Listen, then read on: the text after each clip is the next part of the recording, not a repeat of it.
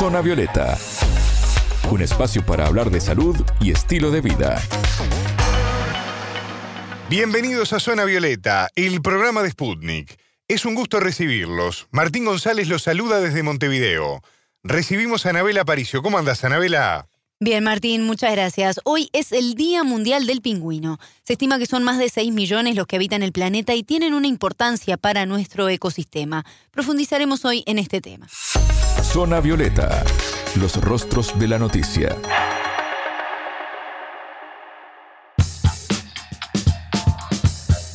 La Global Penguin Society propuso la conmemoración de este día para generar conciencia sobre la preservación de los pingüinos.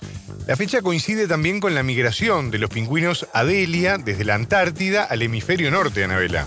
Exactamente, y no hay actualmente un número exacto de cuántos animales de esta especie hay a nivel mundial, pero para tener una idea, solo en la Antártida hay unos 6 millones de la especie Adelia y esta es una de las 18 especies que habitan el planeta. Hoy el foco entonces está en protegerlos a través del uso de la ciencia aplicada a la conservación, al manejo de hábitats donde ellos residen y la educación ambiental. Cuando hablamos de los pingüinos quizás eh, nos puede venir a la mente la aparición eh, de estos pequeños animales en las costas, principalmente en el sur de Brasil, en Uruguay o parte de Argentina son las áreas donde más se dan estas situaciones. Este es un episodio normal en la época de migraciones, se trata principalmente de juveniles que no sobreviven al viaje, pero también hay amenazas que en los últimos años se volvieron más constantes. Una de ellas son los derrames de hidrocarburos o la contaminación por plástico, que pone en riesgo la vida de estos animales. Hablemos con Luján Villabriga, directora del programa educativo de Global Penguin Society y miembro del Foro para la Conservación del Mar Patagónico. Ella nos comentó cuáles son las principales preocupaciones en torno a estos animales planteados este año. Están enfrentando obviamente amenazas en el mar. Nosotros trabajamos justamente en eso, porque vos fíjate que de las 18 especies que hay, Hoy en día, 50% de esas especies, la mitad, tienen una categoría de conservación eh, amenazada por la Unión Internacional de la Conservación de la Naturaleza, lo que significa que los pingüinos son muy sensibles a los cambios que ocurren en el ambiente. En el mar tenemos principalmente el problema de las pesquerías, que los pueden afectar de manera directa a través del enmalle, ellos se quedan atrapados en las redes, o también de manera indirecta a través de la sobreexplotación del recurso, ¿no? Sabemos que los pingüinos son, bueno, especies obviamente que se alimentan de, peces que están en la columna de agua, que son también importantes presas de las pesquerías, y si las pesquerías operan en el mismo lugar donde ellos se alimentan, justo en una etapa crítica que tienen que cuidar a los pichones, por ejemplo, e, es un problema. También enfrentan otros problemas como la contaminación por hidrocarburos, que si bien está regulada, por ejemplo, en la provincia de Chubut, donde está la principal colonia de pingüino de Magallanes, una de las pingüineras más grandes de esta especie, está bastante regulada a través de varios incidentes que han pasado en esta zona, empetrolamientos muy fuertes que han ocurrido en el pasado. Gracias a eso el gobierno trabajó. Hoy en día menos de 100 pingüinos mueren en las costas de Chubut debido a derrames de petróleo. Pero sigue siendo un problema en toda la ruta de migración hacia el sur de Brasil. Cuando esta especie deja la Patagonia, el problema por los hidrocarburos continúa. Entonces es importante aunar esfuerzos entre todos, entre todos los países, para poder proteger justamente no una zona donde la especie está en etapa reproductiva, sino toda la ruta migratoria. Quizás seguramente muchos de los pingüinos que estén en costa, que se encuentran en costa muertos, seguramente tengan plásticos también en sus estómagos porque es un problema que hoy en día está reconocido mundialmente, es un problema global que tenemos la contaminación por plásticos en los océanos. Y muchos estudios han demostrado que en los órganos internos del pingüino de Magallanes se han encontrado plásticos. Entonces, puede estar pasando varios factores. Lo importante es poder hacer algo entre todas las, entre todos y en todas las áreas, como para bueno ayudar también a esta especie y a los ecosistemas donde viven, ¿no? Una de las preocupaciones en los últimos años también es la disminución de la población de pingüinos a nivel mundial. ¿Esto es causa del cambio climático, Anabela? Sí, Martín, eh, ha afectado a la población de muchas especies animales, pero en particular, en el caso del pingüino, por ejemplo, las colonias disminuyeron un 77% su magnitud en los últimos 50 años, esto según un estudio de la ONG Greenpeace. el aumento de las temperaturas y el deshielo de la Antártida es lo que causó cambios en el ecosistema oceánico y así se genera una afectación en el estilo de vida de estos animales, pues deriva en bajos niveles de reproducción y también afecta a la cadena alimentaria. Villabriga nos explicó cuál es la importancia de los pingüinos para nuestro ecosistema. Los pingüinos, bueno, son predadores topes, están dentro de los predadores topes, con lo cual tiene una importancia muy, muy alta en todos los ecosistemas como también eh, otras especies, ¿no? Lo importante del pingüino también es que es una especie carismática. Entonces nosotros al proteger al pingüino, estamos protegiendo todo el área donde vive no solo el pingüino, sino un montón de otras especies. Entonces nos sirve como una, una especie para poder catalizar e-, ese proceso de protección y beneficiar todo el ambiente.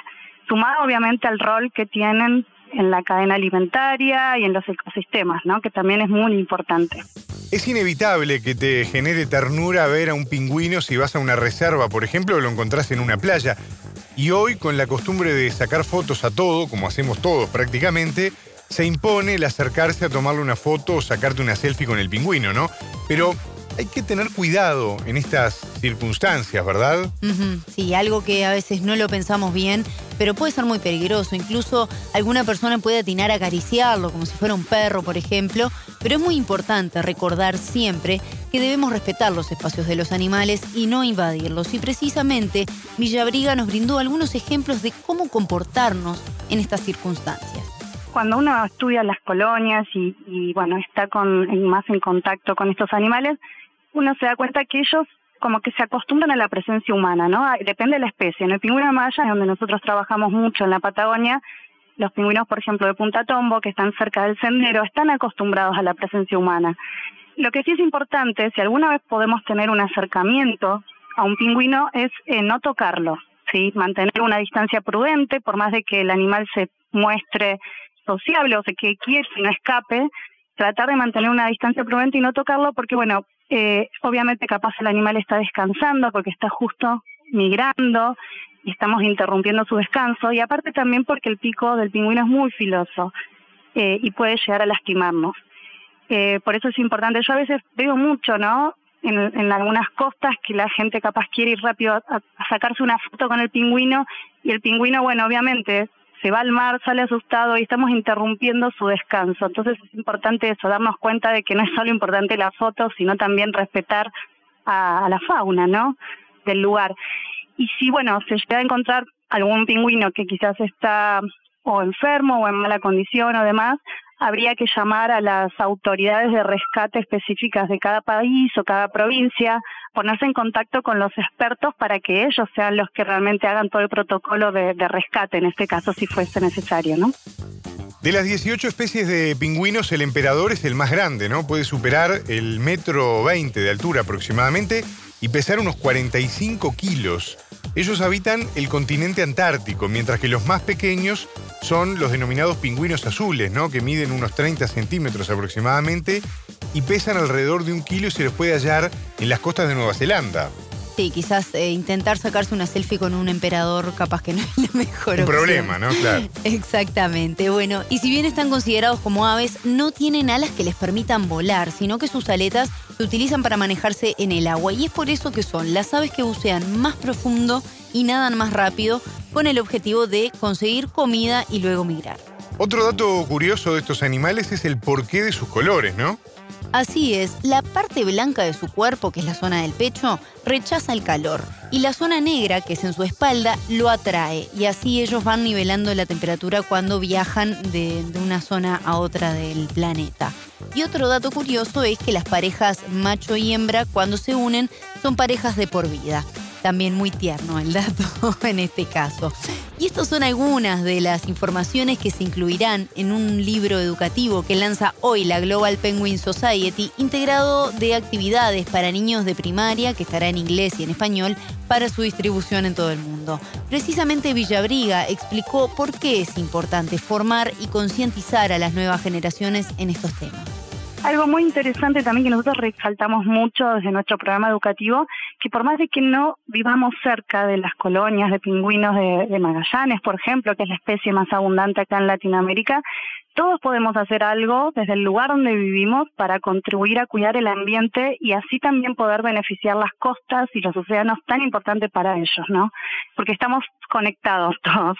Es importante saber eso. Escuchábamos a Luján Villabriga, directora del programa educativo de Global Penguin Society y miembro del Foro para la Conservación del Mar Patagónico. Ella nos contó algunos detalles sobre este Día Mundial del Pingüino. Muchas gracias, Anabela. Mucho gusto, fue un placer. Zona Violeta, desde Montevideo,